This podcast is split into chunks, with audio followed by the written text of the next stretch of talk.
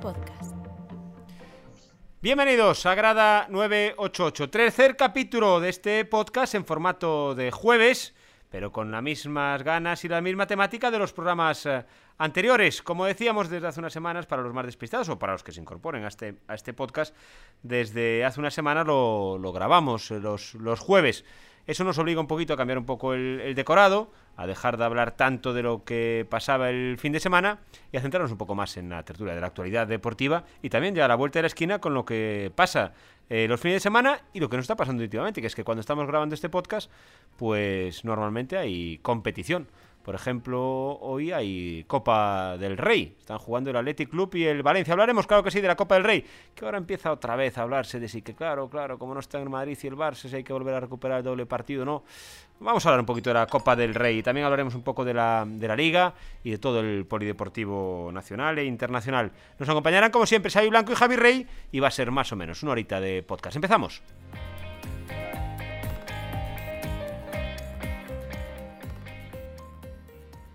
Arrancamos este Grada 988, como les decía, nos acompaña Javi Rey, muy buenas tardes. Hola, buenas tardes. ¿Qué tal la semana, Javi? ¿Todo bien? Bien, bien, bien. Una semana más. El Barça va recuperando sensaciones. Eso esperemos. ¿Mm? Hay que consolidarlas este fin de semana. Correcto. Porque con Xavi ya se sabe que somos un poco pico sierra, ¿no? Nos motivamos en un partido y al siguiente llevamos el carallazo. Creo que está hablando de ti, Xavi Blanco. Buenas no, tardes. No, con, con, Xavi, con Xavi, Xavi Hernández. Con Xavi Blanco siempre es para arriba. Muy bien. Oye, ya sabéis que yo, a mí me, yo soy de Xavi, a mí me gusta Xavi. Y Xavi creo que sería, si solo se suma sus partidos en el Barça, creo que estaría de segundo o tercero. ¿eh? Correcto, la suma, O sea, da, lleva- sí, sí, la suma da Real Madrid líder 23, Barcelona segundo 21. Aunque el otro día estaba en una tertulia escuchando también de estas que nos hacen la competencia a nosotros y decían, no, es que 21 puntos tampoco es mucho. Hasta que el que dio la, la suma dijo, ya, pues el que más lleva lleva 23. Ah, entonces cambiaba un poco la, el prisma, ¿no? El prisma. Oye, nosotros no somos, no somos mucho de despachos, pero el Barça es una silla eléctrica. Desde que está la puerta. Sí. Es clásico de la porta también, es, sus- los problemas con la directiva. ¿Sí? Ya pasó la primera época y vuelve a pasar ahora. Sí, ¿verdad? Yo creo que ahí da un poco, hombre, vamos a ver, yo no digo que sea bueno ni malo, ¿eh? pero está claro que es un presidente que no da opción, que eres el que decide, eres el que manda y eres el que opina. Y le gusta rodearse de amigos, Claro. colegas y tal. Y familiares. y eso choca con gente pues más es- empresarial. Sí, gente más... Hombre, no digo serio, serio no es la palabra, ¿no? Pero que se le aporta probablemente sea muy serio. Que vea el negocio de otra forma. Claro, exactamente, más... Que creo que por lo que he podido leer, el tema de Spotify viene un poco por ahí. Sí. Que el CEO tenía más, o- eh, contratado más o menos ya con unos acordes con una empresa de criptomonedas. Para que en la línea de lo que va, creo que el United también. Al United le da 30 y al Barça le daban 25. Y la porta lo, lo echó para atrás. Y bueno, son estas tensiones que ya pasó en la primera etapa y ahora vuelve a pasar lo mismo. Bueno, Pero a mí me parece, perdonad, me parece una decisión acertada, ¿no? Quiero decir, como en su día cuando, cuando deciden manchar la camiseta con publicidad, que yo entiendo que necesitan los ingresos, y meten UNICEF para, para, que, el, pa- para que el camino fuese más transitable. Y no sé, el Barça anunciando criptomonedas. Hombre, yo prefiero Spotify, aún con toda la polémica de, de esto, precisamente. Ahora está con la polémica de, de- de Neil Young, porque bueno, Spotify está dando cobijo a. Bueno, forrándose con, con negacionistas. Pero aún así, yo prefiero Spotify que, que criptomonedas y me imagino que el, no sé, la mayor parte del aficionado barcelonista también lo preferiría. yo es que creo que eh, los aficionados, yo, desde aquí hablamos como tres aficionados, ¿eh? No desde Claro, de- claro. de- Otra de cosa periodistas, ¿eh? Como tres Que quede aficionados. claro, que quede claro, Exacto. por favor. Como tres- yo creo que los aficionados, primero, eh, es más un tema de periodistas, por eso te digo el enfoque del, del aficionado. ¿eh? Lo que pasa en los despachos le da igual. Al aficionado lo que claro. le importa es el cabrota entre o no entre. Y yo creo que la camiseta también. Es decir, que salga. Hombre, otra cosa que saliese, no sé. Hombre, Saliese una esvástica en la camiseta del Barcelona. Prefiero. O, o- Sí, o, exactamente. Venus. Exactamente, exactamente. Quieres decir. O al- cualquier planeta. Claro. Bien, entonces, a lo que vamos. Que, que salga Spotify o una criptomoneda o una casa de apuestas, al aficionado yo creo que le da exactamente igual. Ni se fija. bueno, pero a- a- a ofertas similares Sí, claro. Yo creo que eh, la razón social de una la misión social de una empresa es, es importante. Sí, es más, luego te da cosas como UNICEF ya hasta Mourinho se dio cuenta que eran clave para ganar títulos. Mourinho no. Es parte, al final es parte del, también del relato de un club, que es Sí. importante. Más que ayer, ayer estaba leyendo también que lo de la puerta, al parecer va mucho más allá, ¿no? Ahora la puerta intenta ya dar a entender que el Barça tiene que dejar de ser una... Es, eh, es que todo viene por ahí también. Exacto, exacto. Dejar ya de ser... O sea, es una de la, otra de las claves. Sí, convertirse un poco en una SAD encubierta. No, si vender decir. el 49% del club claro. a accionistas y que, y que, los socios se queden con 51. Esa es una tema que llevan ya años. Florentino Pérez también está ahí. Uh -huh. Y bueno, hay periodistas como Sostres que lo llevan contando ya bastante tiempo y parece ser que puede ir por ahí los tiros. Es que ahí lo enlazo, es decir, insisto, el aficionado lo que le importa es que la pelota entre, el aficionado lo que quiere del Madrid lo que quiere es que venga Mbappé, el Barcelona lo que quiere es que venga Haaland y el del Atlético de Madrid lo que quiere es que venga, pues no lo sé, Harry Kane. Entonces, para conseguir eso y competir con otros clubes que tienen una, un músculo económico muy superior al tuyo, es que a lo mejor no te queda. Es decir, es como la manta. Si quieres cubrir la cabeza, tendrás que destapar los pies. Si el Madrid y el Barcelona quieren competir con el PSG, con el City, con el Liverpool o con el United económicamente, a lo mejor tienen que dar ese paso y dejar de, de ser única y exclusivamente de sus socios abonados y abrirse a fondos de inversión que les aporten ese músculo, ¿no? Y, y, quitar ciertas prebendas que tienen ahora mismo por ser por, por, la constitución que tienen. Es que todo esto va en una cosa mucho más amplia que el fútbol español también tiene que hacer esa reflexión. Uh -huh. Sí, sí. Xavi, estabas ahí apuntando. Sí, a ver, eh, tení, no, no os quito la razón, ¿no? Pero luego hay acontecimientos, es que el fútbol es, es, es algo completamente, se escapa de cualquier análisis eh, lógico.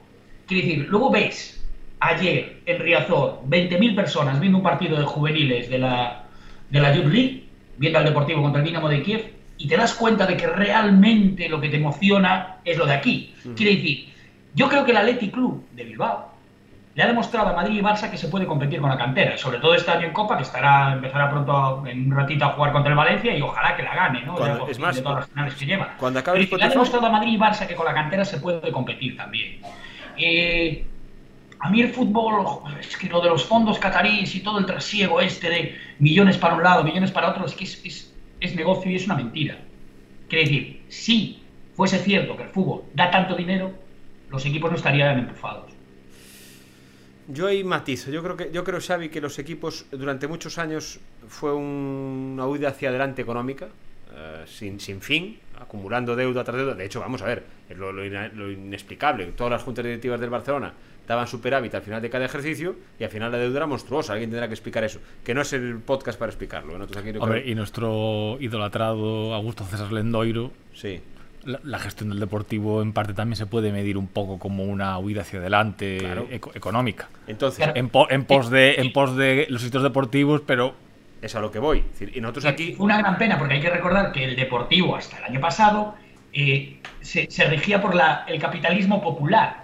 Quiere decir que ningún socio podía tener más, más del 1%, 1%. Uh -huh. del, de, de, de, todo, de todo el capital. ¿no? Eh, quiere decir, claro, no le creo más remedio. Incluso Augusto César Lendoiro pedir que se cambiesen los estatutos para que pudiese a banca quedarse con el club claro. por, a cambio de la deuda. ¿vale? Es que no, es que no Pero no nos olvidemos, ¿eh? el Deport ya tiene un dueño. Claro, es que no queda más. Bueno, eh, aquí hablaremos de otro, de otro, tema que la semana pasada lo comentó Javi y que esta semana vuelve a estar eh, de protagonismo. Nosotros lo tuvimos el martes en, en Teremiño. El COPA acaba el plazo de ampliación de capital el martes, la compra del capital privado, de si es el Grupo Oreda o cualquier otro inversor. Y es que no deja de ser el, destino prácticamente de todos los clubes. Otra cosa es la suerte o no de quién te compre. Que te compre alguien más serio, menos serio, más pudiente o menos pudiente, más de verdad o más de, de bluff. Pero que el deporte va, a eso. No queda, no queda más. El resto es fantasía. Si quieres competir. Si claro. quieres competir porque es que no todos los clubes tampoco pueden ser el Athletic Club de Bilbao y estar en, en, en estar en Bilbao con, con, todo el mérito que tiene ese club, pero a nadie le escapa que Bilbao, Euskadi, tiene unas condiciones socioeconómicas claro. de muchos años que le han permitido estar donde está y tener la riqueza que tiene de hecho, el, el club. Al, al, margen de ser un ejemplo, no te enfades Tomás con lo que te estoy diciendo, de, de, de, muchas cosas, ¿no? Pero, pero no todo el mundo puede ser el Athletic. Claro, no, y aparte, vamos, el Athletic Club de Bilbao tiene un mercado muy limitado, pero a la vez un músculo económico que le permite lo Por que eso, quiere fichar. El músculo, el fútbol final, claro. el músculo económico apoyado en claro, Euskadi. Claro, exactamente, es lo que estamos hablando. Galicia, Galicia no usa no Euskadi. Lo tiene, claro, no lo tiene, no, no, por supuesto. Es decir, ahí en el País Vasco, eso que yo también he dicho muchas veces. Es decir, igual que el Vasconia, la gente decía, ¿cómo el Vasconia puede ser campeón de.? ¿Cómo no va a ser? Vasconia tiene, tiene un presupuesto. Al, al margen de todo eso, es muy buena gestión, romanticismo, claro. tal, pero bueno, con unos pies claro. económicos que, pues, que en Coruña no hay. Correcto. eso es cierto, pero también eh, es que, claro, para competir había que fichar. Pero aquí en Coruña trajimos un tipo que igual era el, el mejor central de Europa cuando estaba en el Celta, que era Goran Jorovic, y, cobraba 400 millones de pesetas por temporada, que son algo más de 2 millones de euros, 2 millones y medio de euros por temporada, y jugaba Donato con 40 años y no Jorovic. Yo me acuerdo, Jorovic lo vi un día de, marcha de discoteca porque me llevaba razonablemente bien. ¿Y a Donato? Y le dije, oye, ¿Y a Donato? a ti no te da vergüenza, eh, no te da vergüenza que esté jugando Donato y tú con las condiciones que tienes. Y me dijo, gano cuatro veces más que Donato. Claro. ¿Pero a Donato lo viste también de fiesta esa noche? Donato no, joder, fuerza para vivir. Donato estaría Rezando. con, con las completas, que es la última oración del día, o con Martínez, ya. Donato pobre, joder. O sea, pobre, buen tío, joder, pero... Oye, hoy, hoy está- Pero eso, con 40 años. Y nosotros había gente que decíamos que con 40 años no puede- nuestro central no podía tener 40 años para seguir en primera. esta semana no Y aún sigue jugando Donato, imagino. Bueno, Xavi, el Barcelona, perdón que te corte, es- tiene ahora mismo el lateral derecho titular, tiene que 38, ¿no? 38. ¿Mm? Que se convirtió el otro día en el, en el, en el jugador de Barcelona más veterano, me parece, en, En marcar un marca- gol. en marcar gol. marca- en marcar un gol, eso es cierto. Y, y lo curioso es que mejora lo que había. No, no, y lo curioso es que encima es que el otro día hizo un partidazo. Luego, luego la cagó la expulsión que no, no tiene sentido. Esa expulsión no tiene sentido ninguno. Porque ganando 4-1, esa estupidez Es una jugada que no es una tiene- jugada, eso es un cruce de cables que tal. Pero el partido que había hecho antes, jugando de falso pivote Alves y marcando un gol, ojo porque eso... Y luego otra cosa, Javi, si le dicen al Barcelona hace tres meses que le va a ir ganando 4-1 al Atlético de No, no, el partido del otro día fue un escándalo. Bueno, al menos fue algo. sí, sí, Fue un escándalo Sí, con- sí, de lo que venimos. de lo que venimos, de lo entiendo, que venimos. Eh, sí. para, para otro equipo sería otra tarde en la oficina, ¿no? O sea, para Exacto. el Manchester City sería un partido normal. Para el Betis, para el O, Betis. o para el Betis. O para el Betis. Pues lo dije, el Madrid y Barça van a estar en la Champions fijo, Barça ya está, y yo creo que el Atlético de Madrid también. El Betis, con todo lo que le queda, es que el Betis, eh, vale, muy bien, o sea, le ha ganado al Rayo en Copa, eh, tiene el partido de vuelta, pero es que empieza ahora la Europa League también el Betis. Ojo, eh, que las temporadas son muy largas y los picos... A mí es que defiendo, a mí Pellegrini me parece un espectáculo entrado. Me parece que lo que ha hecho en el Málaga, en el Villarreal. Ahora en el No, Betis, claro, pero bueno, Xavi sí que tiene una cosa que sí que es cierto que hay un perfil de clubes que cuando se encuentran con tres competiciones, como gestionar tres competiciones, no todos los clubes son capaces de hacerlo. Cierto. Y hay ejemplos de clubes que están hasta el final en tres competiciones y al final no ganan ninguna y les queda una cara... De, Bueno, hecho, de hecho, por eso el Real Madrid se apeó de la Copa del Rey. Para poder competir. exacto. para poder De hecho, era una estrategia. para De poder hecho, competir era, una, era una estrategia y creo Claro, que claro. también el PSG a lo mejor tampoco... Bueno, es que digo, digo esto medio es una broma mía, claro, ironía mía, pero algún medio de comunicación pro Madrid es que no, no, no tardó ni 24 horas en escribir en esa dirección. Que es que venía bien y que era buena la eliminación de la Copa del Rey. El, el- el Madrid, eh, lo, lo hemos dicho aquí en muchos sitios, eh, veremos hasta dónde le llega el físico. Ah. Porque la- la- la- la- el planteamiento de Ancelotti de la temporada es o sea, llenar el tanque de gasolina en septiembre, Y hasta donde llegue. Y hasta donde luego, llegue. y luego el punto muerto. claro, y, Luego- pu- y puede llegar hasta mayo, pero puede quedarse en abril. Es que la semana que viene, cuando, gra- cuando grabemos este podcast, ya habrá pasado la- el primer partido de la ida de la, de la Liga de Campeones. El Paris Saint Germain Real Madrid. Eh, es la semana que viene. Y claro, hoy, se- hoy salía que Benzema es duda para... Claro, y es que esto no es oportunismo. Yo creo que, porque es antes de la eliminatoria y antes de que acabe la temporada, y, veré- y a lo mejor el Madrid hace, tri- bueno, triplete ya no, pero bueno, puede hacer doblete. Eh, pero yo creo que la plantilla del Madrid es más para... eh, hay, demasiados hay demasiados recursos que no se está usando el Madrid o que los está dejando como, como jugador número 17 y 18. Y eso yo creo que es una involución en el fútbol. O sea, se había ido hacia no, no, no, plantillas demasiado largas, pero una plantilla de 20, 21 jugadores que pueden estar bien gestionados y bien coordinados. Y ahora hay un perfil de entrenador como Ancelotti que vuelve a- a- al fútbol de los 90, de jugar con 11, poner tres cambios y, a y yo creo que al final el Madrid tiene Camavinga, Valverde, Jovic, eh, Rodrigo ahora, jugadores que se van quedando por el camino, que bueno, ojo porque Sí, sí, totalmente. Sobre todo Valverde, el que has dicho, es que a mí Valverde me parece que es un tipo que tendría que ser titular en cualquier equipo del mundo. Es que yo creo que el Madrid, eh, no, no sé, luego, luego a lo mejor le sale bien, pero que a Zidane, por ejemplo, también una planificación bastante que- deficiente, luego le salía bien en la Pero- Champions. pero- pero a, mí a mí lo que me parece es que eh, los que ponen el grito en el cielo con Dembélé, con Dembélé, o con Depay, o con los fichajes que del Barcelona que pueden salir mal, pero es que entre Bale, Hazard Y Jovic, creo que son 350 Claro, pero es 360 millones Bale, de euros. es Bale, Hazard, Jovic, Rodrigo, Camavinga, Valverde. Son todos jugadores que. Pero ojo, pero ojo, hoy creo, hoy no sé quién leía en el marca, no sé quién lo había dicho, ¿no? Que con cualquier otro entrenador, Hazard ya estaría fuera del Real Madrid. Lo de Hazard es una historia. Son 160 y algo millones de euros, un tío que no ha jugado nada en el Real Madrid, nada. Y Jovic era un central, por el que teóricamente se Delantero, peleaba Madrid, delantero. se, Nosotros, se peleaba Madrid y Barcelona. El Barcelona estuvo para fichar. Que yo no sé si Jovic es bueno, malo o regular. Y digo, y ahí es donde voy. No lo sé. Porque en el Real Madrid no ha jugado. Que Jovic sea bueno, malo o regular, no lo sabemos. Es que, es más, cuando el Real Madrid no ha tenido a Benzema, el que ha jugado es Mariano. Claro, pero lo que es es imposible para un jugador eh, demostrar si vales con ese ni- ese nivel de confianza. Es Claro. imposible. Claro, eso es a lo que voy. Y ojo. Salvo que seas Mbappé.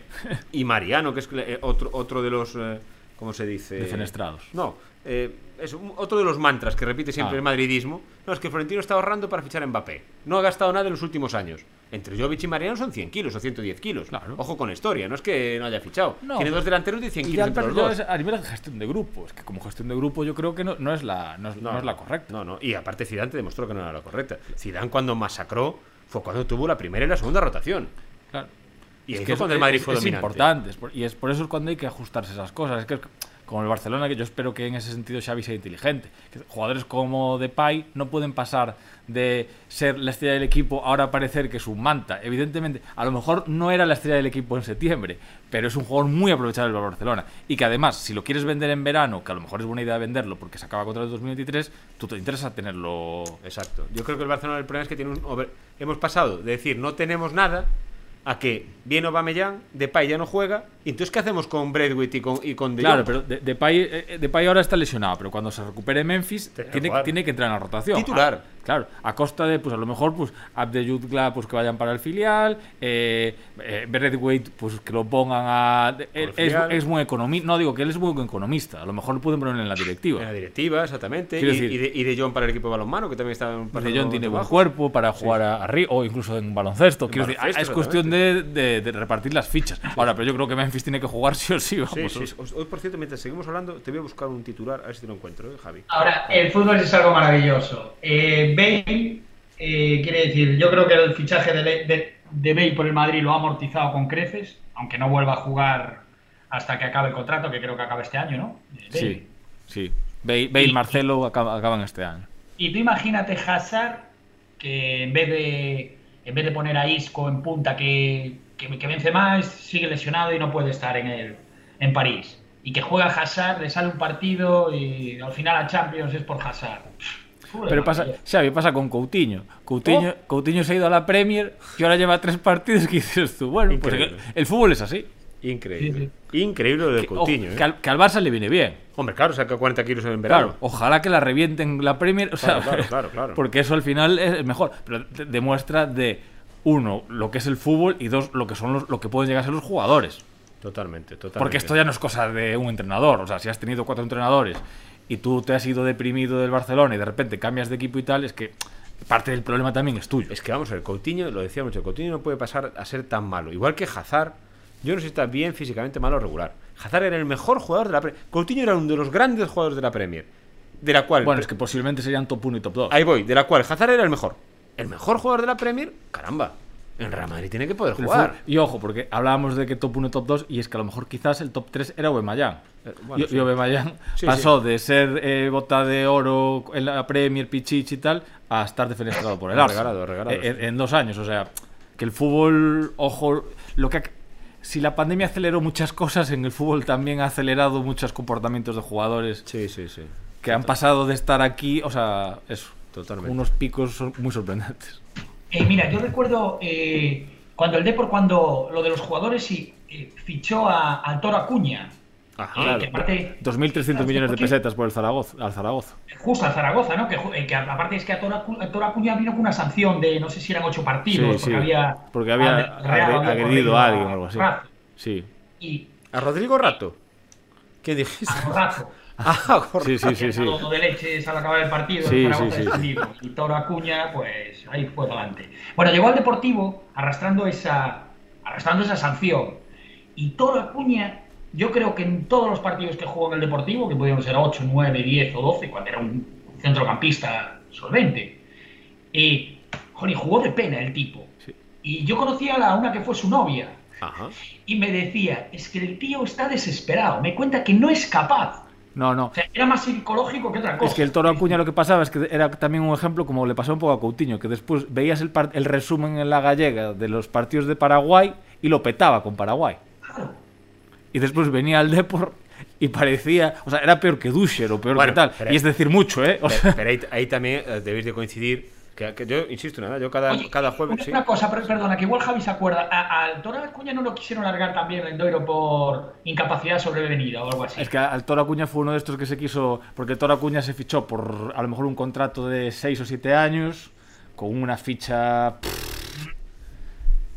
Es que eso, es lo- eso es lo que voy, porque aquí, claro, eh, todos los jueves y antes los lunes, el Deportivo de La Coruña. Ah, no, no, es- hablamos del Celta. Sí, no, no, no, no, no, lo que voy, lo que voy, lo que voy. Entonces, hablamos del Toro Acuña, el rendimiento del Toro Acuña. Pero bien, hay los años en los que hay que empezar a contar. Aquí podríamos estar haciendo un podcast semanal, semanal, con tres fichajes random del Deportivo de La Coruña Claro, claro. y nos llevaría la temporada entera. Sí, sí, por En esos supuesto. años, solo en esos años, ¿eh? Por supuesto. Eh, Yo recuerdo, cuento siempre eso que se hablaba del Deportivo, esa, aquella pretemporada famosa en la que no entraban los jugadores en la concentración. Había 40, demasiados jugadores. 40, 40 jugadores, casi, en Milalo. Claro, eso no, no No, entraban no, los pero yo, jugadores. yo hablo de otros equipos, no, no. Que decir, vengo con la lección bien aprendida hoy. Podemos hablar de quien quieras. Pero nadie con 40 jugadores. Pero con 40. Pero nadie con 40 jugadores. Yo, aquellos dos que venían del Albacete, Momo y. ¿Y quién el otro? Momo y. No, ese es Rubén Castro. Rubén, Rubén Castro, Castro y Rubén Momo. Castro y Momo de Las Palmas. No, yo creo que venían del Albacete y luego fueron a Las Palmas, creo. Que, que Rubén Castro lo dijo Lendoiro cuando lo tuvimos Sí. en el podcast. Sí. que él, o, o no sé si fue después, cuando, cuando tal, que decía que él no entendía cómo ningún entrenador lo había puesto. Cuando luego el, el futuro, o sea, lo, lo que vino después le demostró a Lendoiro de que Rubén Castro era un pedazo de delantero. Pero Ru- Ru- Rubén Castro era Es- el decimocuarto delantero porque el decimoquinto era Changui, que también lo había fichado el Coruña. Coruña. Changui- Changui. Changui lo fichó el Deportivo para hacerle un apaño a, a Caneda. Ya, ya, ya. Pero Rubén Castro se fichó como una opción de futuro. Sí, sí, y sí. de hecho, Rubén Castro creo que a día de hoy, estadísticamente, no sé si es el cuarto o quinto jugador que más goles ha marcado entre primera y segunda división. No, en segunda división. Quiero decir, es sumando, Segunda- pero sumando primera y segunda, creo que está Messi, Cristiano. Digo históricos. No, no, en serio, en serio, es una estadística. Y en segunda creo que es el máximo goleador de la historia de segunda sí, división. no, no. La gente no. Porque el podcast es para escuchar y no para ver. Pero es que me llevo las, me llevo las manos a la cabeza. Eh, madre mía. Rubén Castro. sí, sí. Ostras, Tienen que estar los chavales de ahora diciendo estos, joder, Bueno, eh, te, voy a decir, prehistoria. te voy a decir una cosa, Javi Rey. Pero Rubén Castro sigue jugando, ¿eh?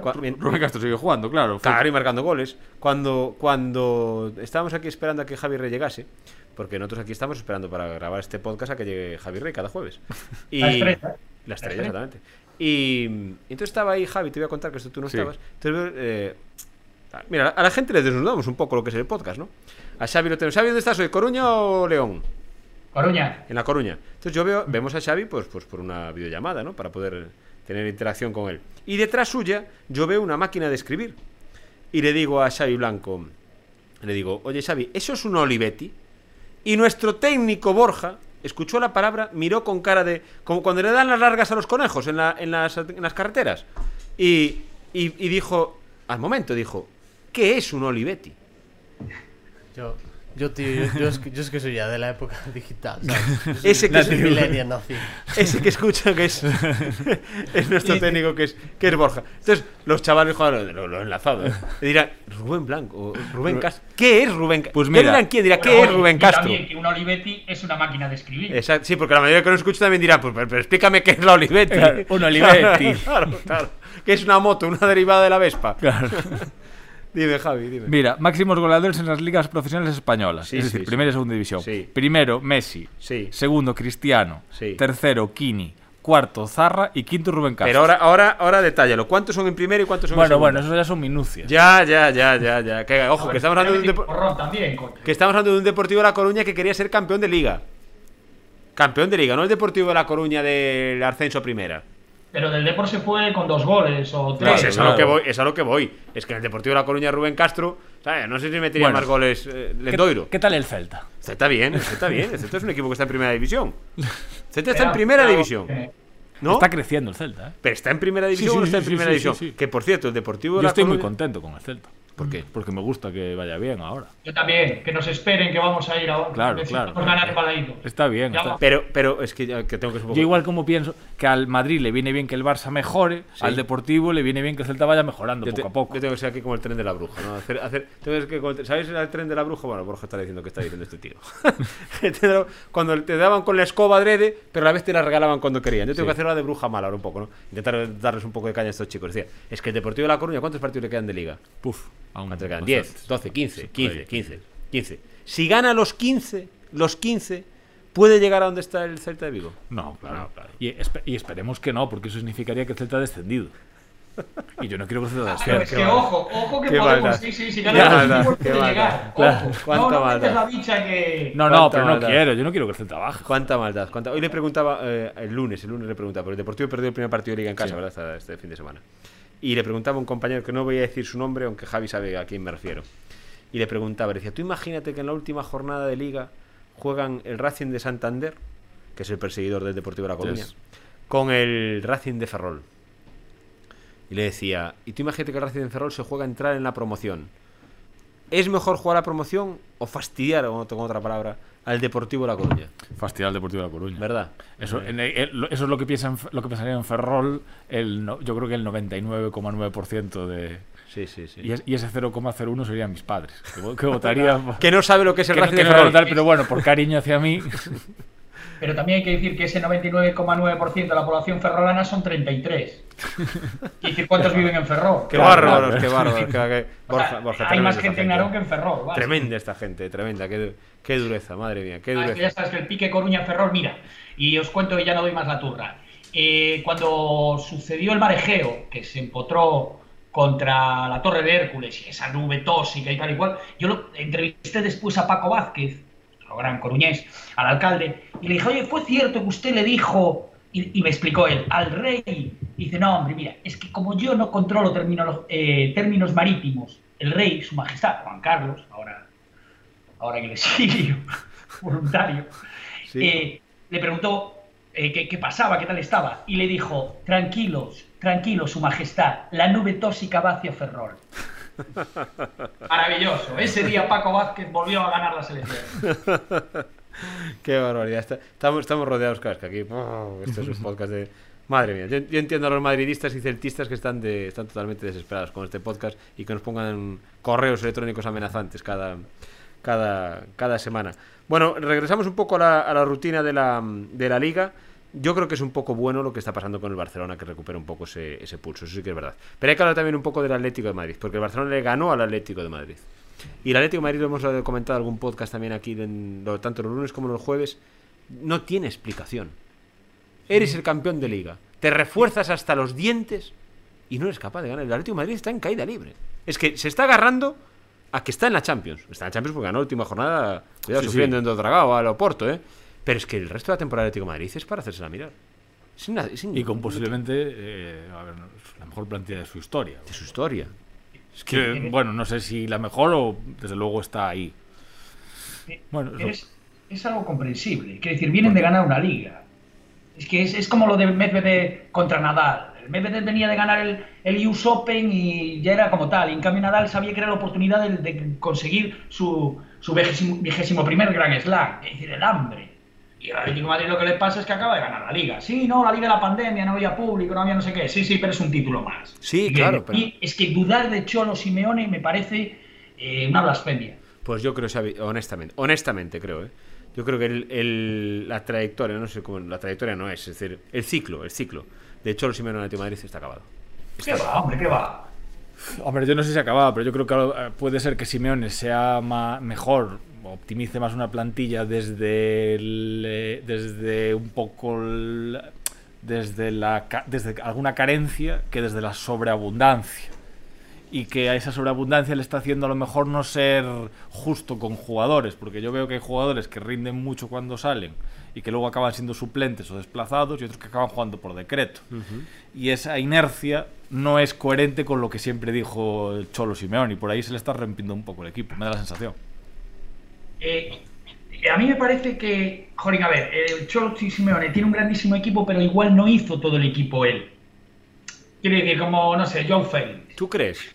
¿Tú crees que el Cholo Simeone permite fichar a alguien en Atlético de Madrid que no sea él? ¿O que no haya dado autorización? Ayer escuchando la COPE creo que era, ¿no? Por citar a los compañeros y tal y cual, yo creo que, que decían que Joao Félix era una apuesta del club, una apuesta de futuro del club y que, y que y Simeone, Simeone consintió. Eh, pero decir, pero no es un, no es un jugador. Pero este verano, pero este verano Xavi, el Pero el Atlético Madrid tiene para mí ahora mismo el mejor jugador de la liga, que es un tipo que merece la pena ver y que me recuerda cuando Figo estaba en el Barcelona, a Carrasco. que es Carrasco. Ese chaval es, es increíble, macho. Ese es un tío, a mí me parece ojo, un Car- jugadorazo como, como un pino. Que se fue a China, Sí, tal, sí, no sí. sé qué, no sé cuánto, lo recuperó el Cholo y de nuevo, de nuevo Carrasco. Yo me creo, que, encanta ese tío. yo creo que el Atlético de Madrid el tema es el vértigo. Yo creo que les da vértigo el no tener ni idea de lo que puede pasar el día uno después de Simeone. Pero que tarde o temprano tienen que asumirlo. Y Sí, tiene que pasar yo- ese día uno Pero yo a lo que iba es que tú si coges lo que es la ideología Simeone de, de- de cómo ve a los jugadores, posiblemente los titulares en el Atlético de Madrid arriba tendrían que ser Correa y Cuña. Sí, sí, puede ser. Digo, por, por mérito, por, por sangre, por trabajar, por tal. Pues los que están jugando son cuando están bien Suárez y Grisman. Y juegan siempre.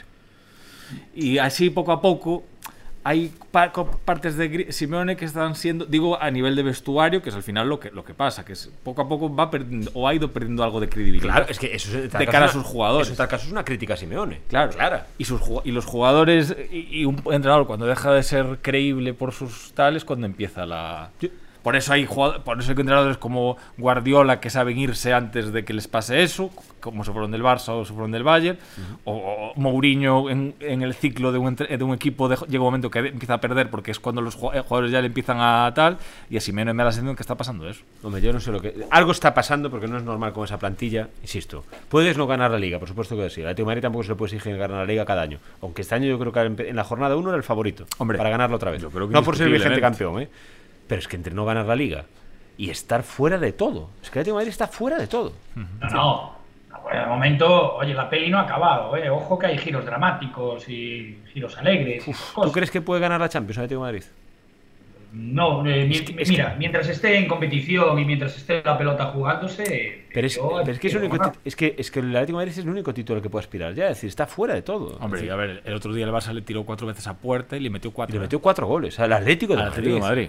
Ojo con eso. Claro, es que cuidado, el Barcelona, ¿eh? que el Barcelona tampoco tiene a Haaland y Mbappé en la No, delantera, no, no. ¿eh? Claro, claro, es que tú ponte eh, eh, en esta inercia contra el PSG o contra el. Bueno, ya digo contra el sitio, tal, es que le enchufan cinco. Hablando hoy de, de, de Haaland y de Mbappé, hoy eh, te gustaba también una tertulia.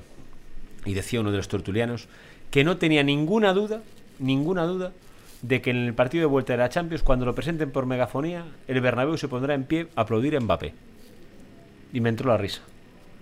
Es decir, ¿tú crees que el Bernabéu, por muchas ganas que tenga de ver a Mbappé, antes de una eliminatoria le puedes aplaudir a un rival o a un tío que nunca se ha puesto la camiseta del Madrid? Hombre, si en la ida ganan 0-5, sí. Hombre, claro, se van a hacer cinco y Mbappé tira dos penaltis a la grada, también aplaude, claro. Y se marca tres goles en propia puerta. Claro, claro. Ahora también, imagínate que es al revés. Claro. Es que esa eliminatoria va a ser muy complicada para el Madrid Mucho. Y para Mbappé. y para Mbappé. Pero para el Madrid va a ser muy complicada, por muchas razones. Tú ponte- Y porque el PSG al final. Tú ponte una en el caso. Y es por hecho que está, eh, no, es, no sería posible. Pero eh, me refiero, que lo hiciera adrede, lo que voy a contar. Tú imagínate que en ese eliminatorio, en el partido de ida, Mbappé falla un penalti. O falla una ocasión clarísima de gol. O no da una. ¿Qué va a pasar el día siguiente en la prensa? ¿Qué se va a decir de Mbappé? No, claro, o sea, es, es complicado. Y para el Madrid también es un partido complicado. Pero ¿qué se va a decir de Mbappé, Javi, si falla estrepitosamente ese día? ¿Qué puede pasar? Cualquier futbolista puede tener un mal día. ¿eh? Sí, pero bueno. Yo supongo que son capaces de abstraerse. O sea, que si hace un mal día no es porque estén pensando en el Madrid, pero Claro, claro, la no, no. gente va a pensar en el Madrid. Es a lo que voy. Dice que Mbappé, por supuesto, Mbappé va a dar el mil por mil para jugar bien ese día. Porque le interesa. Pero, por lo que sea que no le salga nada. Que falle dos goles cantados. Que falle un penalti. Que le quite un balón a otro que lo va a meter en la línea de gol. Es decir, que puede pasar una puede pasar, puede pasar. ¿Qué va a pasar? Al día siguiente lo, lo van a, lo van a freír en París. Sí, Es decir, yo va a ser- Puede que me equivoque, pero. O sea, puede que me equivoque, claro. Equivoco muchísimas veces. Pero yo creo que si Benzema consiguen esta semana incluso jugar unos minutitos contra el Villarreal y tal y cual, y llegar en condiciones al partido, no hay eliminatoria. Que- para mí el Madrid pasa de calle contra el Paris Saint Germain. Lo he dicho hace mucho tiempo y sigo sosteniendo. Me parece que, que es más equipo el Madrid que el Paris Saint Germain. El Paris Saint Germain tiene cromos. El Madrid tiene futbolistas. Yo Que- pu- puede que me equivoque. Álava, yo no encuentro un central mucho más sólido que la pareja de centrales del Madrid. ¿eh? Yo, Javi, pues, Xavi, puede que me equivoque. De hecho, me equivoco de cada 10 veces 11. Pero es que lo dije el lunes en la tele. Para mí el PSG es claro favorito en el Real Madrid. Yo creo que es favorito. No porque sea el Paris Saint Germain, que me parece un equipo, como dice, que una suma de individualidades, no es un equipo. Pero es que yo llevo varios años sosteniendo que el fútbol español no compite al máximo nivel en Europa. No es capaz de competir. No tiene nivel, En creo yo, en ¿eh? Champions. Claro, al máximo nivel europeo es a lo que me estoy refiriendo, ¿eh? Para ganarle ese tipo de equipos a un Bayern, a un PSG, a un City, a un Liverpool, a un Chelsea, no tienen nivel para ganar sus partidos. Pero yo, yo, en cambio veo la Liga Española, o sea, últimamente me estoy empapando de partidillos de la Liga Española y me parece que es una, o sea, de verdad que, que es muy digna, que es un producto muy vendible, que no es mejor la Liga, bueno, no, que va a ser la Liga Francesa con la Española. que- No, claro, bueno, por supuesto que eso no. es una barbaridad lo que acaba de decir. Claro. Pero digo, eh, no creo que sea mejor la Liga Inglesa que la, que la Española, de verdad. me parece que va, a mí me parece que son dos dimensiones distintas. Son dos, y, y- y dato- y pongo siempre el mismo dato, Xavi. El recién ascendido a la Premier, el Leeds, ficha al delantero de la selección española y del Valencia, que es Rodrigo Moreno. Eso es impensable. En España es impensable que el equipo que ascienda de segunda división a primera le levante un tío al Tottenham. Es impensable. Rodrigo, More- Rodrigo Moreno, yo no sé qué le han visto. Es que Sí, pero el- el- Celta, tuvo suerte, En la Premier. selección. A mí Rodrigo es un chaval que no me gusta. En la Premier, en la Premier. Pero eso no me parece un chaval bárbaro, eh, ojo. Pero Pe- digo, como delantero. Pero el- va a la Premier y no juega, porque el nivel de la Premier es altísimo. Igual que fue Yago Aspas a la Premier y lo pusieron a pasarle el folios a los E- rivales. e igual que posiblemente Adama vaya a jugar mucho mejor en la Liga Española que en la Premier. que en la Premier, que era la reserva. Es decir, que el nivel de la Premier es tan alto a nivel físico, competitivo, eh, Claro, de calidad. Eso es así. El Bar- luego la Liga Española tiene otras cosas y en Europa, pues. No, la Liga Española era nuestra. Claro. Sí, era pero- nuestra. Y y nos parece que un partido Betis-Rayo Vallecano nos gusta, porque puede ser un Betis-Rayo Vallecano. Pero es que eso en la Premier no tienen nivel, no compiten con esos equipos de la Premier. Yo la verdad es que este año no estoy viendo casi nada de Premier, entonces tampoco. Pero, Pero, pero es que luego llegas a. Ves, ves los títulos continentales y resulta que, que la UEFA ya es una competición casera. Que sabes que o gana el Sevilla, el Atlético Madrid o gana un español siempre. Villarreal, Villarreal. Villarreal, por ejemplo, ¿no? Reciente campeón y tal. Y que en la Champions, es que venimos, vale, es que no, no, no puedes tener todos los años al Madrid y al Atlético Madrid de finalistas. Sí, al Barcelona, los, tu- los, los tuvimos muchos Madrid años. llega a finales No, es una rareza. yo creo que son ciclos y que. Y que, lo- a- a- que uh, se abrirá otro ciclo nuevo el año que viene con la, con la llegada del Madrid, de Mbappé de- al Madrid. Eso, es- eso es así. Y a partir de cambiar a otro ciclo más, como ha pasado otras veces. No lo sé, yo creo que todo tiene que ver con lo mismo. El deporte, empezamos hablando en el podcast hoy de eso, se resume en dinero. Deporte es Sí. dinero para competir en la élite, es dinero. El fútbol, Ahora, por cierto, ayer anunciaban que la Champions, para acabar definitivamente con la historia de la Superliga, lo que va a hacer es invertir 15.000 millones en la Champions y así que los equipos ya no necesiten más dinero. Hombre, es que 15.000 millones es una muy buena cifra para. Sí, para cualquier, para cualquier cosa. Oye, por cierto, ¿y la, y la que era el Testa Castellet, ¿qué me, qué, qué me decís? Sí, sí, una medalla. Es que, pero España se está acostumbrando en los Juegos Olímpicos a cada año demostrarnos que hay alguien ahí diciendo, eh, estoy aquí. Bueno, los deporte- en, en los, en los Juegos Olímpicos de invierno pocos, la verdad, pero bueno, es, es- creo que es la quinta es- española, la quinta medalla española en los Juegos Olímpicos de invierno, una vez descontado a, a, A Juanito Müller. a Juanito Müller, Sí, el alemán. el A alemán. ver, Juanito. Sí, sí. Hombre, eh, no, tengo, no es un deporte que sigamos. Los deportes de No. invierno no. no, no. Hombre, era un buen random breve este. ¿eh? Seguro- bueno, hombre, la medalla la daríamos un poco más ese día, ¿no? Sí, hombre, esto es mínimo. Una columnita. Una columnita. Una columna. Una columnita, pero sí, es una. Ojo, es que también. Hoy lo vi a primera hora de la mañana, eh, cuando me levanto y empiezo a repasar la prensa, fue cuando vi, lógicamente, la de medalla. No la seguí de madrugada, no, no voy a mentir. aquí, No. no, no vi, no vi. No. Yo sí, llegué tarde. No vi Había la- pasado. No vi la. Pero, pero, claro, creo que fue el primer, no sé, el primer periódico que lo vi fue cuando vi la noticia, ¿no? Y luego, sin embargo, haciendo el repaso al resto de periódicos, veía que muchos de ellos, por no decir la mayoría, no era la noticia de portada. La primera noticia en la web no era la medalla de un... Y estamos hablando de una medalla olímpica. No, a ver, es que esto posiblemente, o sea, posiblemente no, es la noticia de la semana en- Claro. en España. Claro. Al margen de que ningún español sepa casi ni escribir eh, su deporte. Sí, sí, y ni su apellido, ni su nombre. Pero, joder, es cierto, es que estaba mirando aquí. En España ha tenido cinco medallas de oro, que son los hermanos Fernández Ochoa, luego Re- Regino Hernández Ja- y Javi, Javi Fernández. O sea, Paco Fernández Ochoa, dos, dos medallas. Ah, no, Paco Fernández Ochoa, una, Blanca, otra, Regino, otra y Javi Fernández, otra. Claro. Cuatro medallas, más esta, quinta. Es a lo que voy. Entonces, dices una medalla olímpica, olímpica, y, y hay periódicos que lo llevan a, pues eso, abajo, ¿no? Es decir, que es que los deportes de invierno en España es lo vemos como algo externo, es decir, como si no existiesen en los deportes de invierno aquí en España. O al menos la percepción tengo yo, ¿eh? No, hombre, no, es, es así, o sea, no es una percepción. Yo, yo creo eso, ¿eh? No sé si a lo mejor, pues no sé, en la zona de Aragón o de Granada, estoy hablando de tengan cierta, o, ¿sabes? Hablando de Jaca o de Sierra Nevada. No sé si sea distinto, pero aquí nos suena como algo muy lejano, como... Que es, Es que yo, es lo de siempre, yo creo que en España en general hay poca cultura de- deportiva. Sí, exacto. Bueno, eh, eh, es- estamos en vías, pero nos falta, nos falta mucho comparado con otros países. Es que ya no te digo el, el snowboard pie, al final el balonmano, el balonmano aquí en España No se ha ido. consiguen hablar de balonmano cuatro personas. Y se ha perdido, la Liga Sobal se, Se ha, se ha perdido totalmente. Cuando sí, tú totalmente. vas a Francia, o sea, en, en Europa el balonmano es mucho más potente de lo que tal. Yo ya sé. digo, hockey y tal. Aquí al final funciona el fútbol y, y- Lo pongo siempre el mismo ejemplo. El baloncesto está, el fútbol está a un nivel altísimo, eh, superlativo. El baloncesto a una distancia sideral y el baloncesto a una distancia sideral del resto de deportes. Claro, y aparte podemos conectar que lo de, eh, que es que los deportes en España hay muchos eh, circunstancias de que se rodean y una de ellas es las mafias de las federaciones. Que eso en parte dificulta también el que ha- hay federaciones que están más pendientes de sus reinos de taifas que a lo mejor Todas. en, en- Todas. claro, lo Tú- digo por el tema de la de, la de remo de esta semana. Todas. ¿Tú conoces alguna federación que se haya encargado a su presidente? Presidenta. Es que todas consiguen robar. Es algo que ocurre una cosa. Mm, Llega, un- Claro, llega una federación eh, para cambiar. Y siempre el discurso es el mismo: es decir, para acabar con un reinado de un presidente que lleva no sé cuántos años ahí y el que llega está en el cargo otros no sé cuántos años. Pero este caso de la Asunción Loriente en remo, que eh, buena amiga de Ourense por otra parte, Sí.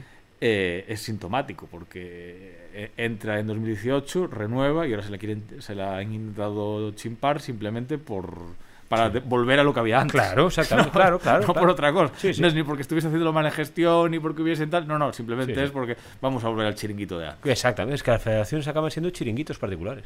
Porque lo que hacen los presidentes de la federación es, lo primero que hacen es garantizar, las federaciones se eligen por votaciones, garantizar los votos necesarios, con ciertos, no sé, apoyos, y después ya está, y después a mandar. Porque es imposible que te saquen de una federación si tienen los votos necesarios. Entonces se renuevan los cargos per secula seculorum.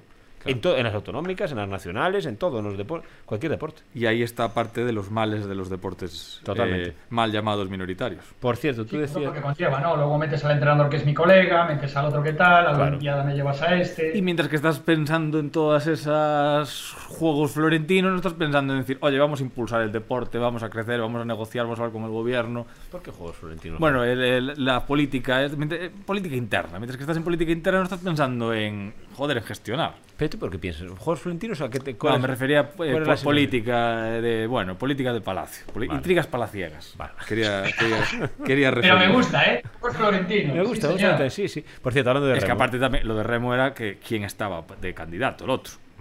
Que estamos hablando de. Creo que sea Gómez Ragio. Sí, sí, sí. Un Eh. tío que, que quiso ir a las primarias de Ciudadanos, hizo unas preprimarias él y lo acabaron quitando porque vieron lo que. Bueno, pues eso que llamaban los políticos hijos de puta, por ejemplo. Ojalá. Uno que quería ser político. Sí, sí. Sí, sí. Sí, eh, sí, sí, no, la portada de marca fue de- demoledora. Yo supongo que también inclinó un poco la balanza, ¿no? Sí. La portada de marca eran sus tweets. eh, que La sus política. tweets- Hay que decir que la portada de marca a mí me recordó al estilo de Jorge Ron. ¡Ojo! Porque la portada, no sé si la viste, cuando sí. sa- salieron los tweets, bueno, no sé si tweets o mensajes de Facebook, tal, dijo, pero ¿cómo este hombre va a ser presidente de la Federación de Remo?". Y, y- y no, no Sí. es, no es correcta la. No, no, sí, sí, me, me gustó. Hay que siempre ponerle pasión a las cosas, Javi. Claro, claro. Que ponerle pasión a las cosas. Y bueno, y no ganó de milagro, quedó por uno. Por cierto, Por eso te digo. Por- Eso demuestra. O sea, que ganó, él realmente ganó. Ganó, pero necesitaba un voto más. Pero eso demuestra, si un tío racista, machista, bueno, mal educado, tal, queda aún de, de quitarle el poder a una presidenta que objetivamente había un cierto consenso de que lo estaba haciendo bien, Correcto. ¿cómo está el patio?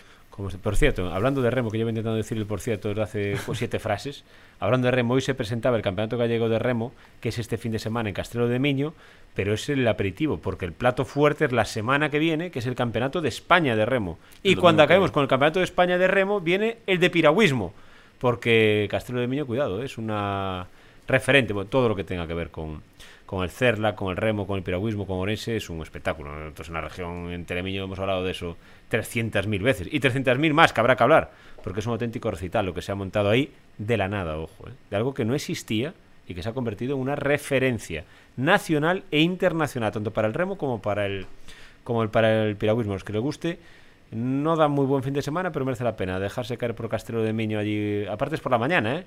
Uno se va por la mañana, ve las pruebas de 5 kilómetros, son de larga distancia. Se toma incluso allí hay un buen sitio, Castelo de Miño un sitio muy bonito ¿eh? para pasar la mañana.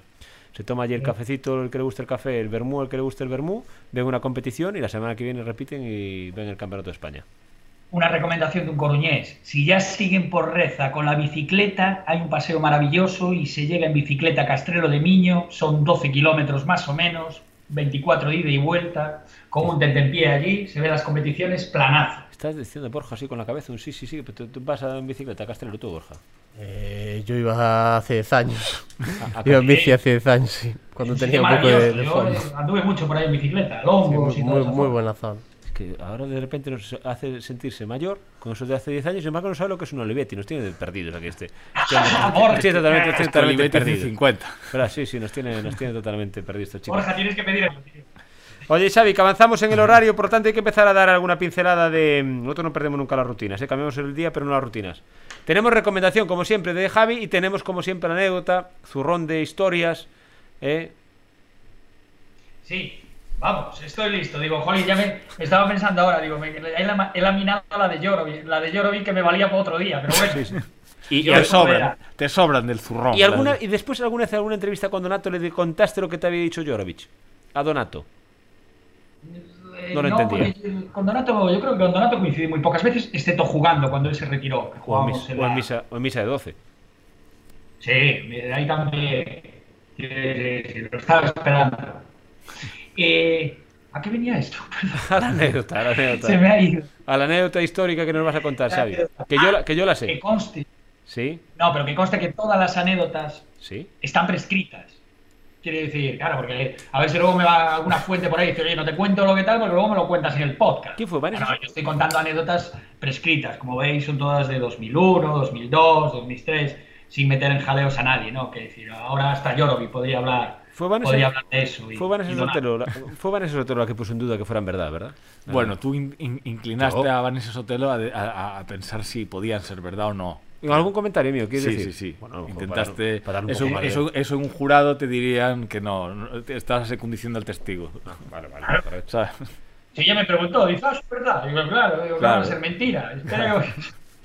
No, no, no recuerdo Pues mira, este tipo de eh, ¿Sí? Ya que hoy hemos tenido una medalla, una medalla en los Juegos Olímpicos de invierno, y con esto los deportes minoritarios, Ah, recordé a un tipo que estaba acostumbrado a hacer grandísimas gestas, ¿no? Como era David Meca, que era nadador de larga distancia, eh, fue campeón del mundo varias veces, estas cosas, 10 kilómetros, 15 kilómetros en aguas abiertas sobre todo, y afrontó eh, mogollón de retos de estos curiosos, ¿no? Que eh, salió de la prisión de, De Alcatraz. de- de Alcatraz, cruzó el estrecho de Gibraltar a nado, La Gomera Tenerife, eh, el lago Ness también, el Canal de la Mancha, eh, el, estre- el estrecho de Gibraltar lo repitió varias veces. Incluso en el Sacobé en el 2010 casi se ahoga, ¿no? Porque intentó reproducir la llegada de Santiño, la barca, no sé qué, y el agua estaba a 5 grados, creo, 6 horas nadando y lo tuvieron que meter en el hospital.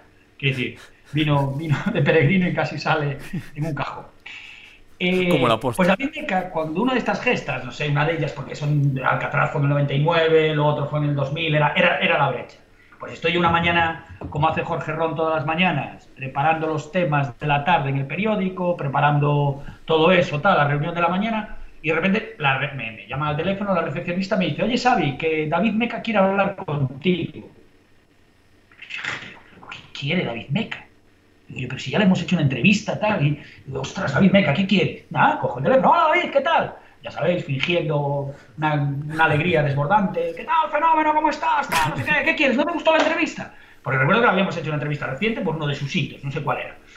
Y, y dice, tío, no, muy bien, muy bien, no, como me gustó tanto, que quiero decir que para lo que necesitéis estoy dispuesto. No sé, para promocionar el periódico, para presentar un evento, para hacer una película, para hacer un- cualquier cosa le valía a David Beckham. Que es cierto que luego también fue actor y hizo sus pinitos y todo esto, ¿no?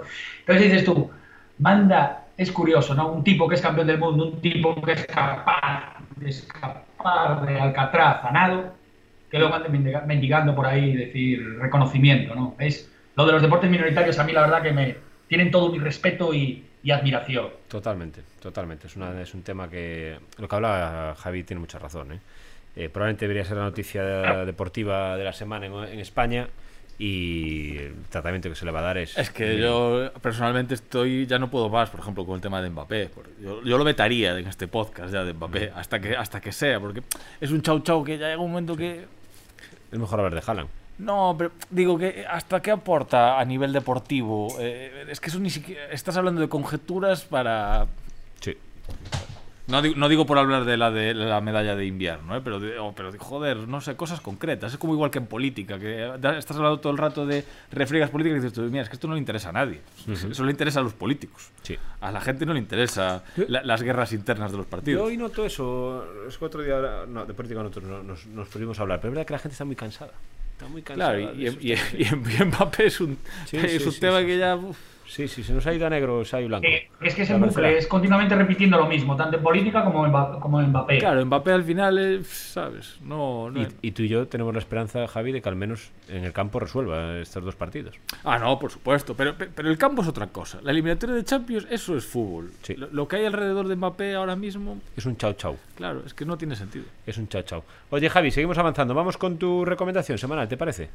¿La tenemos preparada? Sí, tenemos, sí, sí. sí. Me has mirado, tenemos. también con cara de. No, no, digo, porque que quieres ya... Sí, sí, sí. sí. Ah. Bueno, es que también hay que dar un- algún detalle más. Porque hoy lo hablaba en la redacción. Tú, algún de, de repente, sin venir. Cada semana dices que te, te- te causa impacto esos jugadores que van a la NBA a agitar la toalla. Hoy sale otro ya. Sí. Campazo también. Hombre, lo de Campazo está... Sí, sí, sí. Estaba claro. Facundo come pipas. Podríamos decir ahí en el titular, ¿no? Es que, bueno, no sé, económicamente no sé si le salió cuenta, creo que tampoco mucho, ¿no? Tampoco mucho, ¿no? No, porque tuvo que pagar, pagó él, incluso creo de su bolsillo, no sé si fueron 3 o 4 kilos. Sí, sí. Ya me dirás. Sí, es sí. que no sé, yo... El tema de la NBA no te juro que no lo entiendo un- la NBA es un mundo curioso. Y sin embargo, Ricky sigue teniendo tan mala suerte. Es cierto, No lo, lo acaba de traspasar ahora el tío lesionado. Que le da igual, ¿eh? A Ricky le da igual porque Ricky es agente libre este verano y fichará a ver cómo está lo primero, pobre. Pero no tiene suerte. Es decir, otros, por ejemplo, tienen esa suerte. Lo digo siempre, ¿eh? que la NBA, unos no lo entenderán. Y de Pau Gasol fue a los Lakers. Pudo haber ido a los Lakers o a los Atlanta Hawks. Sí, bueno, los Atlanta Hawks fueron los, los que lo eligieron de primero en el draft. Pero tuvo la suerte de acabar en equipos ganadores. Y otros jugadores no tienen esa suerte. Ricky, por ejemplo, no es capaz. Ricky está saliéndose en Cleveland, un equipo que era la inmundicia de la NBA. Lo estaba haciendo de maravilla y de repente se. Si es que eso es curioso, porque eso en, en el fútbol es impensable. Impensable, impensable. Eso es como. En- eso traducido a, a la Liga Española sería como si tuvieses en.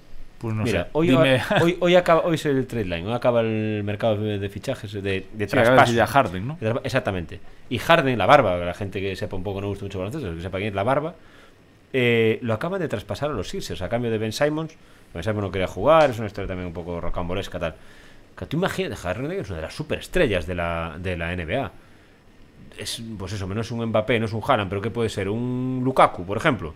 Y cada Lukaku le diga, no, te vas al Borussia Dortmund. Bueno, al Y no, Borussia, y no, y no preguntes. al es Borussia con suerte. O te, o te vas al Torino. Sí, sí, y no preguntes. Sí, Coge las Y y que te diga, "¿Y pero, pero ¿dónde queda eso? Claro, claro, coge las maletas y mañana estás allí entrenando que te están esperando ya. Y nada que decir. Y es eso o no juegas. Eso Hombre, y traspasar a jugadores lesionados. es- sí, sí, es una cosa que no. Eso en Europa. eh, No, no, un la jugador NBA, que se acaba de lesionar y dices tú, no, pues venga, Sí, tú te, te, te piras. la NBA es un mundo. No, no, y solo la legislación laboral europea, ¿sabes? Claro. Claro, ta- también después hay que explicar, eh, explicar lo que es la NBA. Que la NBA después hay un draft y el mejor jugador, por ejemplo, el LeBron James de turno, le cae al peor equipo. Le, cae- le caería al Cádiz. Es que le todo, caería al Levante. Es que decir. todo tiene, es que todo tiene una. Claro, exactamente. todo La NBA, tiene la- una. que la NBA es perfecta. Es decir, lo, Claro, claro. funciona o sea, es una maravilla. El sistema en sí es el más igualitario. Totalmente. Es mucho más igualitario que la Liga Española, ve- verdaderamente. Totalmente. Pero claro, esa igualdad se construye a base de eh, acciones que aquí podrían ser muy chirriantes. Impe- Impensables. Impensables. De hecho, Tra- Tratar a una persona como un bulto, como una mercancía. Sí, sí, pero ojo, pero tratarla, claro, con todo el respeto y, y- Sí, sí. y todo lo que firma, sabe que no se va a mover ni una cifra de su contrato, va a cobrar absolutamente a nivel todo. económico a mi nivel económico lógicamente Claro. eh, lo que es tuyo es tuyo Claro, claro. pero Claro. respetándote esto Sí, el sí, resto Sí, sí, es impensable. una silla y puedes acabar en la casa de Borja, en la de Javi o en la de Jorge Ron. Totalmente. Una Y- silla y donde decidan ellos cuando. Y sin opción opinar. Tú allí no tienes ninguna posibilidad de opinar. Entonces es una Pero claro, también cómo funciona. Es decir, los campeones de la NBA, ¿quiénes son este año? Los Milwaukee Bucks. Claro, Los pero es- Milwaukee Bucks. Es decir, que imagina en España que el campeón de liga es el Villarreal. Sí, sí, pues puede ser el año siguiente quien el Levante. Dices, "Pero es imposible. Dices, no, claro, es que no en existe". la NBA eh, los, que, los que tienen más títulos que son, Los Celtics y los Lakers. pero que eso tienen Tengo 20. que mirar, no son los que tienen a los Celtics. Claro, los Celtics ya ma- con Bill Russell amarraron 12 seguidos. Entonces, Claro, yo no pues, sé si tienen 21 o son 22. muchos. Y, y antes de funcionar exactamente cómo funciona la maquinaria, eh, que no, es, no era lo mismo. Pero vamos a ver, mientras estamos, yo teclado aquí Palmarés NBA. Digo porque eh, realmente si la NBA empezó en el creo que en el año 50 o, sea, llevará 70, 70 y tantas Mm, Los Lakers, aquí me contaba que tienen 17 y los Celtics son 17. 17, ¿eh? 17, son los que más tienen. O sea, entre los dos 34.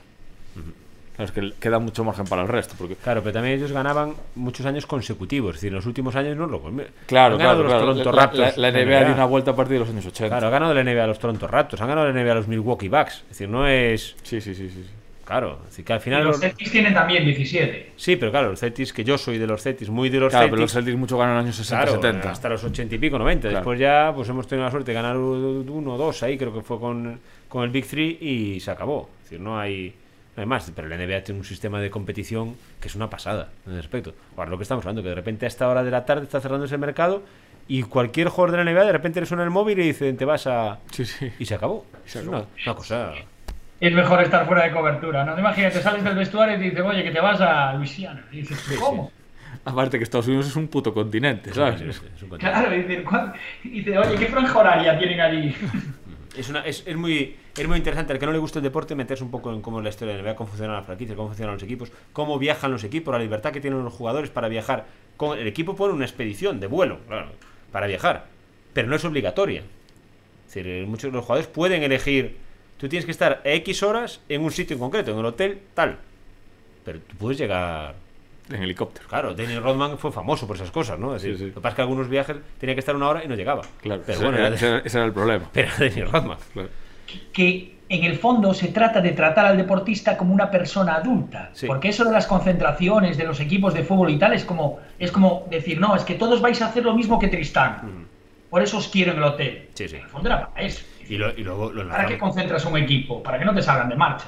lo enlazamos con lo de con lo de ahora que está hablando. Oye, es que llega y no tiene tiempo para preparar el próximo partido. Es que no tiene más de 48 horas para preparar un partido. En la NBA los entrenamientos son de- para soltar los músculos, no para preparar tácticamente al detalle los jugadores. Te juegas un partido y después de un partido viene otro. Sí, Que sí. No hay más tu tía.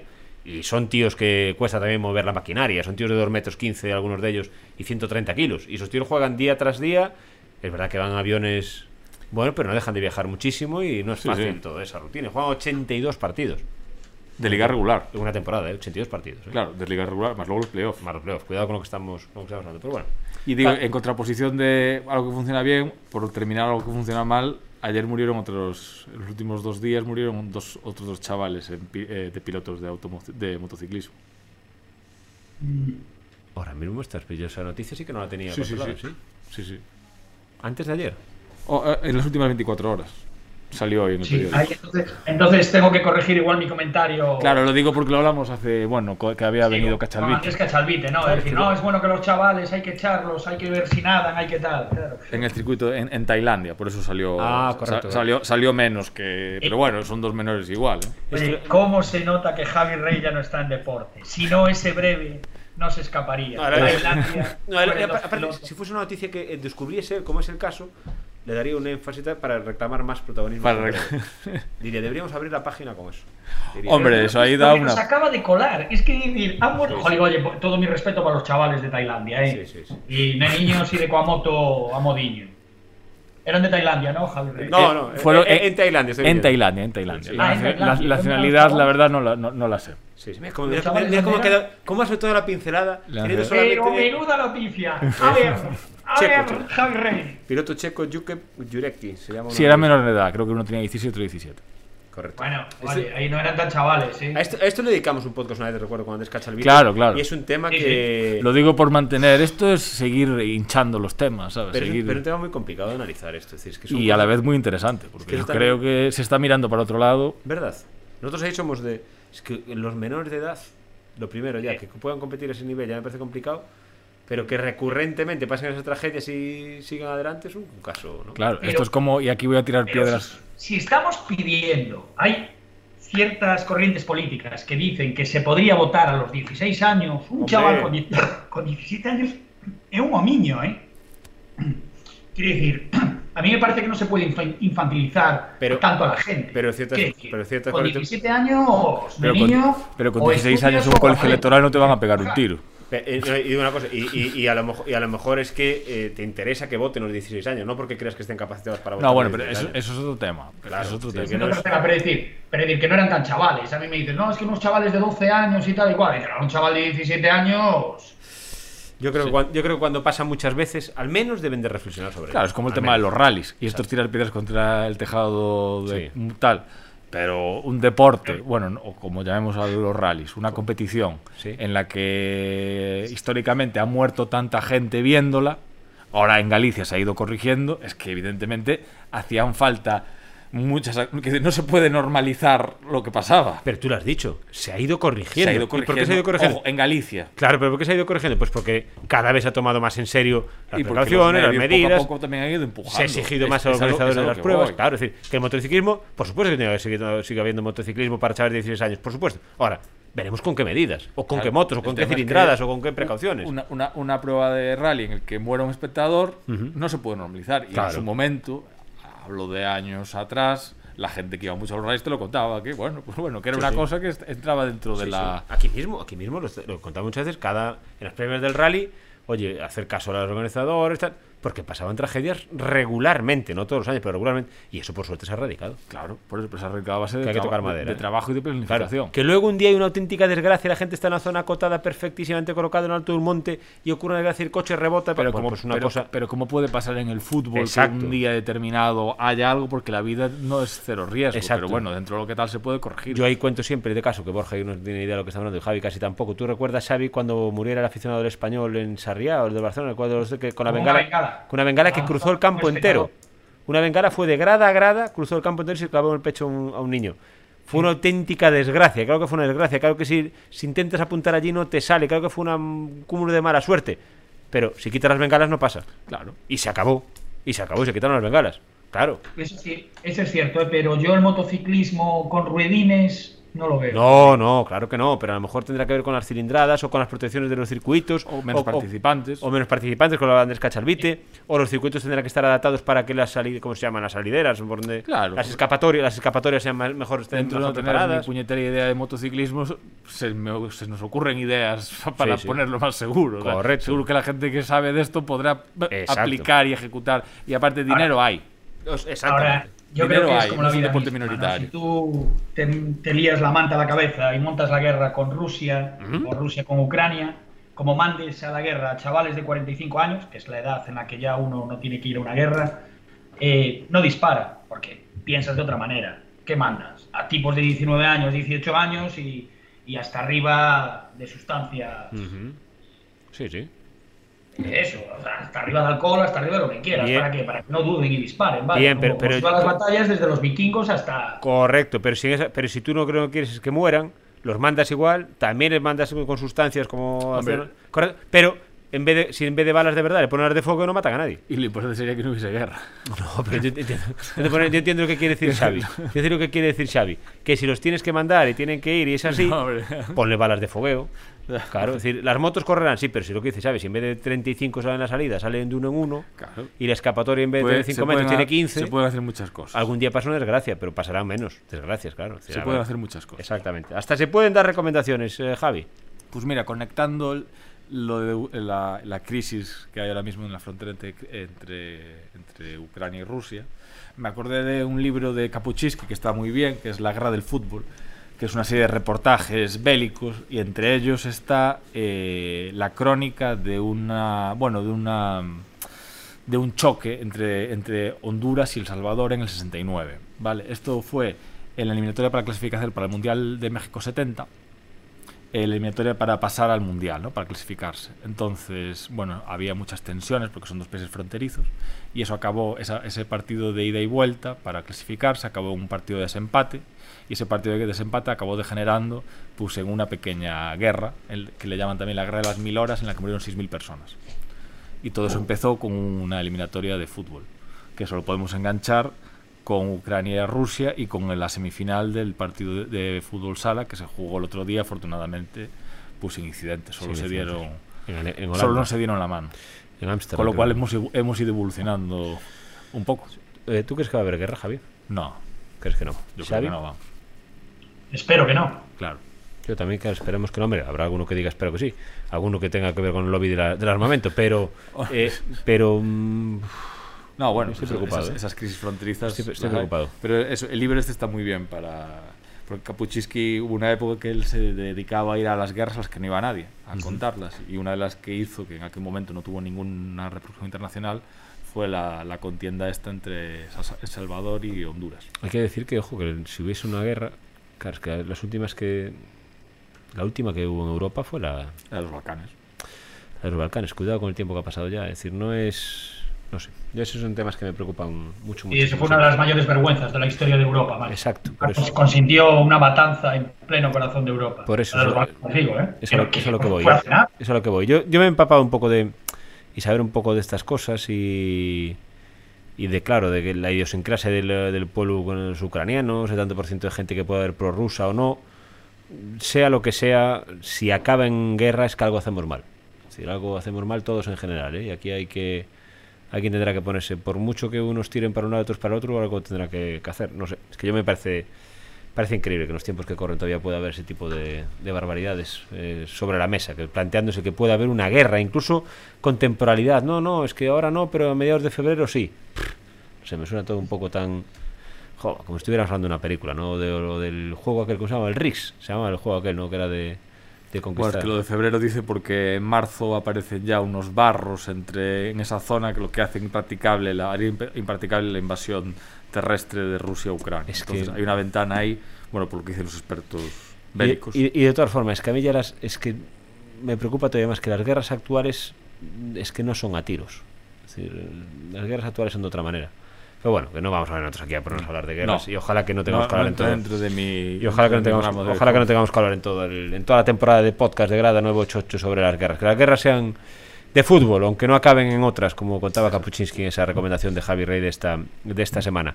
Que nos vamos a ir, que nos hemos pasado seis minutos del tiempo que le prometimos a Borja que va a durar el podcast y mucho más de la hora a la que le prometimos que se iba a ir. Pero al menos sabe lo que es un Olivetti. Y uno nunca se va a la cama sin saber algo nuevo. ¿Eh? La semana que viene sabremos si, como dice Xavi Blanco, el Madrid con Benzema no hay eliminatoria, si la hay o no, si el Barça sigue confirmando la mejoría o no, si el Deportivo de La Coruña sigue empalagándonos cada grada 988 o no, y si el Celta de Vigo sigue teniendo suerte y compitiendo bien en primera como quiere Javi Rey o no. Y si el Grupo Oreda compra el Club Urense Baloncesto o no. De Eso hablaremos la semana, la semana que viene. Xavi, muchas gracias como siempre, ¿vale? Forza Depor a la, a la Celta y dalle co. Javi, Rey, un placer como siempre estar contigo, ¿vale? Compartir también este podcast. Muchas gracias, Javi. Borja, gracias. Y a todos ustedes, muchísimas gracias por acompañarnos cada semana aquí en Grada 988. Lo grabamos los jueves, lo escuchan cuando ustedes quieran. Nosotros volvemos dentro de una semana. Aprovechen para hacer deporte si pueden. Un abrazo, besos a todos, adiós.